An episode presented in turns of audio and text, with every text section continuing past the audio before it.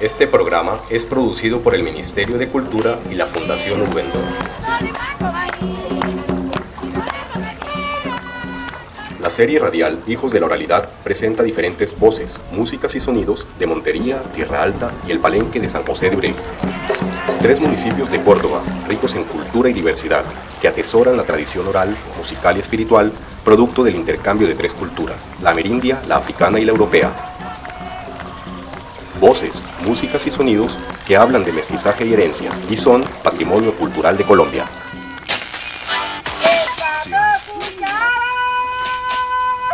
La familia es el seno espiritual donde se fomentan las creencias y las costumbres.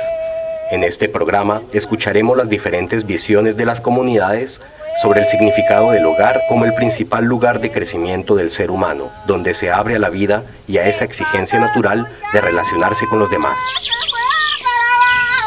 un ambiente de calor, de cariño, de comprensión, que se comparte no solo con el vínculo familiar, sino con todo aquel que te genere amor. Es un lugar, es un refugio en donde encontramos descanso. Cuando hablamos de hogar, estamos hablando de un lugar en el que nos sentimos libres. Esencialmente de donde vengo, de donde nací, mis costumbres, mis valores, mis derechos. Es el lugar donde uno convive con la familia, comparte y aprende los valores esenciales para la vida. Es aquel entorno en el que nos criamos, en el que nuestros padres nos educaron. Es el lugar de descanso, de reposo en el que podemos ser auténticos y compartir con todas las personas que en verdad queremos.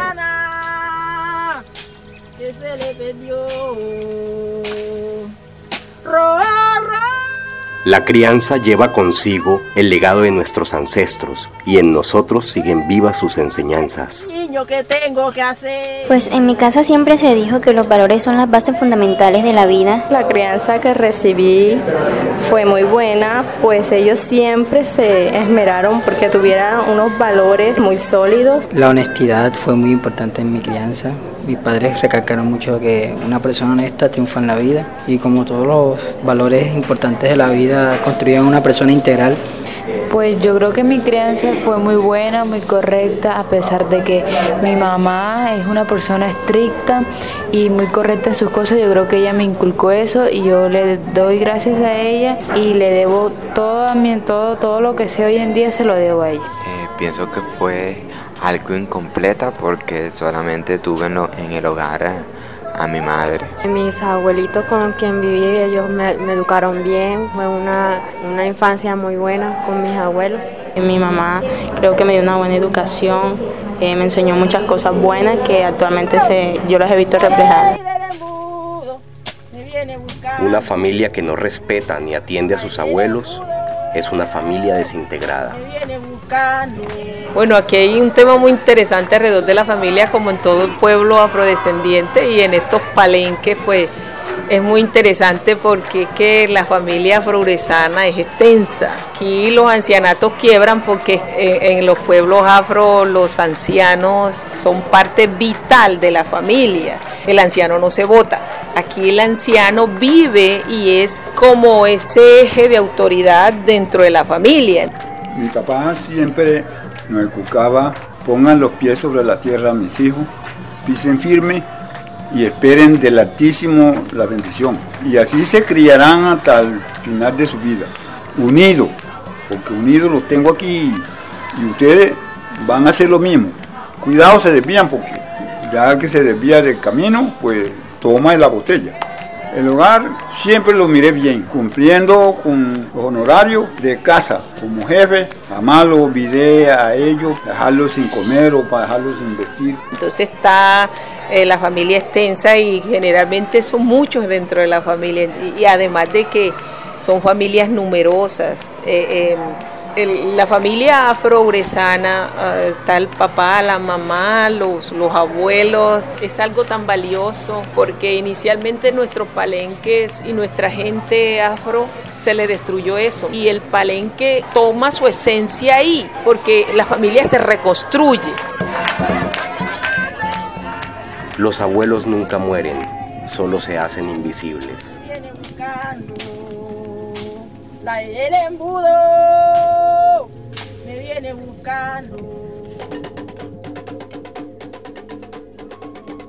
Los pueblos zenúes y los pueblos en Vera fueron gobernados por mujeres.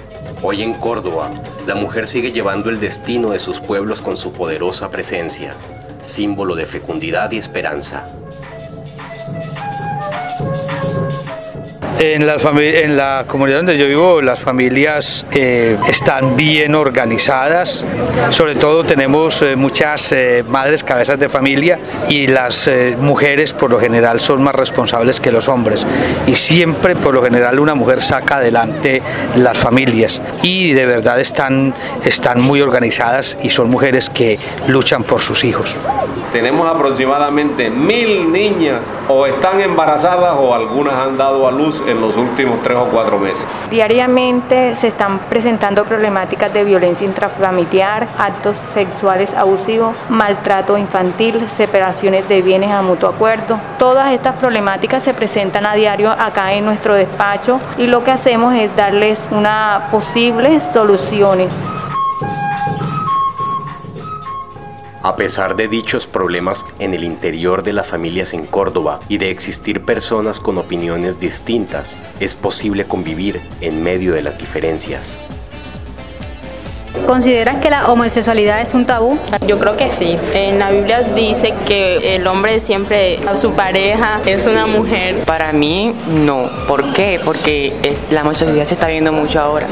Y ya tú puedes ver un homosexual en cualquier parte y no le dices nada. Eso no es extraño en nuestra comunidad. Para mí es algo normal ya, no es como cosa del otro mundo. Es algo normal ya que estamos en una sociedad libre de pensar, de actuar. Cada quien decide lo que quiere ser y hay que respetar y tolerar a las demás personas con sus creencias. Estamos en un país libre y soberano, donde cada persona, cada ciudadano puede hacer y actuar libremente. No lo considero un tabú, pues es algo normal y cada uno es digno de escoger su sexualidad. Para mí la sexualidad sí es un tabú, porque a pesar de que haya muchas personas con esta, que se identifican con este género, las personas siempre lo van a tildar y siempre van a querer negarse la realidad y aceptar a estas personas e incluirlas dentro de su grupo social.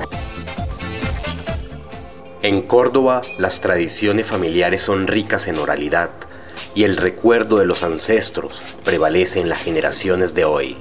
Mi crianza muy rica en valores, está llena de mucho juego, ¿sabes? Y de, tradición de Ure, llena de, toda esa riqueza espiritual y, material que tiene Ure. Entonces, de todos esos juegos tradicionales, de todos esos cantos, de todas esas celebraciones, eh, celebraciones de tipo religioso, de santuarios, de, de difuntos, me enseñaron a querer lo que soy, lo que tenemos, a ser respetuosa con todo eso y a valorar llena de mucho afecto. Mi papá es muy servicial y es un maestro ancestral aquí, pescador, agricultor, artesano, era el que construía las canoas. Ya tiene 80 años y es un señor lúcido que usted lo ve y dice que tiene que 3 de 15 no se lo gana. No, mi crianza, una cosa muy sincera. Con respeto a los demás y obediente. Y atento, eso sí, todo lo que mi mamá hizo lo aprendí. hacer dulce de, pan para arriba, cocada, pandero, mojábana, hojalda, capongo, bollo, panes, todo eso, yo lo sé. Que yo, mi mamá le ayudaba a hacer yucao, pelaba la yuca y le rayaba la yuca. Aquí el río es la vida de este palenque, de donde hemos obtenido el sustento, el alimento.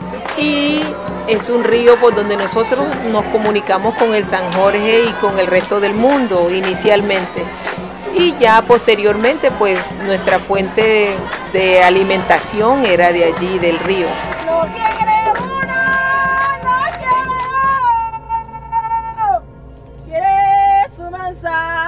que se le perdió. Quiere su manzana que se le perdió. Roja,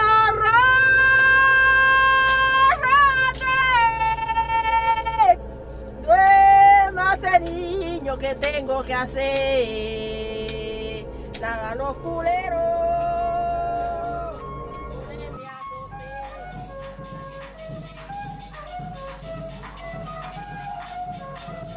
La alimentación ocupa un lugar importante en la cultura y en el interior de las familias.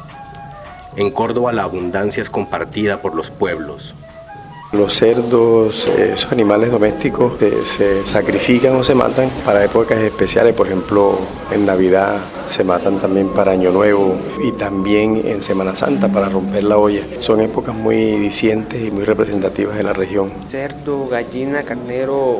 Más que todo en épocas eh, de festividades y esto es que se realizan las matanzas de estos animales, ya que son animales que en la región eh, fomentan una gran cantidad de carne y como en nuestra región estamos acostumbrados a hacer las fiestas en grande y que toda la comunidad participe, estos animales son precisamente muy buenos para estas festividades ya que, como dicen por ahí, alcanza para todos. Eh, los granos, el arroz. El arroz, la carne y el pollo. Acá en Montería suelo comer arroz con pollo frito. Pues como mi familia toda es agricultora, pues en mi casa nunca falta ni el plátano ni el arroz. En la mañana una comida típica monteriana, unos patacones, un machucado y lo que más me gusta es desayunar en mi casa, ah, porque mi mamá hace el desayuno. Ella siempre me hace huevos revueltos, yuca cocida, me da suero. Conocemos el pescado blanco, el boca chico, eh, la dorada y en muchos brazos del río que no tiene tanta corriente eh, se coge la yalú, el babú.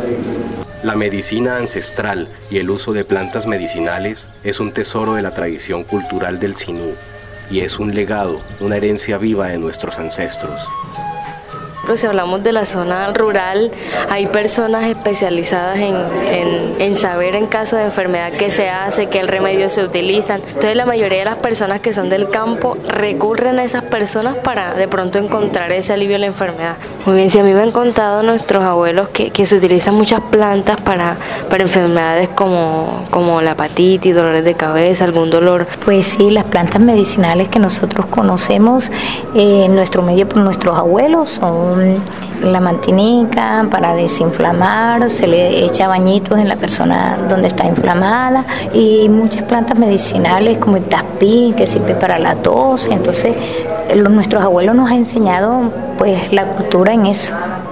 mucho que es la mata de orégano para la gripa y también lo utilizan para golpes, para quemaduras. Usamos lo que es la ultimorrial caliente, el orégano para lo que son afecciones de gripa, cuando tiene disfonía. Y mi padre ahora por cuestiones de, diabetes está tomando el taspín en agua y otro tipo de plantas que son muy buenas para tratar esta enfermedad. Realmente tenía dolores de oído, eh, cogían hojas de orégano, las suazaban creo y e, esa agüita me la echaban en el oído para aliviarme los dolores. Y para los ardores en el estómago, creo yo que la sábila. cuando hay dolor de oído y también para eh, ponerlo en el fogón, calentarlo, eh, se exprime y esa gotica se le da para la gripe. Con la corteza naranja que se utiliza para la gripe y también utilizamos el, el, el miau perro para la fiebre de los niños. También se usa la medicina para el espíritu. Los secretos de los antiguos maestros son transmitidos de padres a hijos, de generación a generación.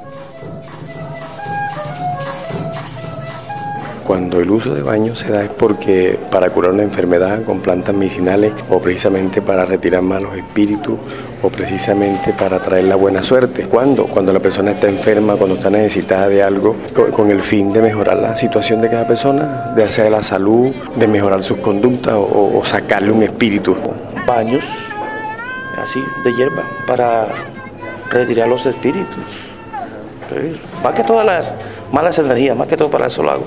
Mis abuelos hacían eso, con frecuencia, con el fin de retirar los espíritus. Yo lo hago para retirar las malas energías. Hacen más que todo cuando una persona está, bien sea como dicen, resfriada, eh, también cuando hay fiebres se pueden hacer los usos de baño. La persona está hechizada o está maldecida por algo, eh, la bañan con, con, alguna hierba buena. Hacen su uso de baño. En el momento mi familia, gracias a Dios, todavía no ha utilizado eso. ¿Dónde? O sea, en uno mismo. Cuando, cuando uno tiene algunas enfermedades, como la gripa, utiliza uno mucho el baño de esas matas que le dicen matarratón. Esta la utilicé yo. Este, ¿Con qué fin? esa enfermedad que uno tiene se la vaya bajando más, si tiene fiebre.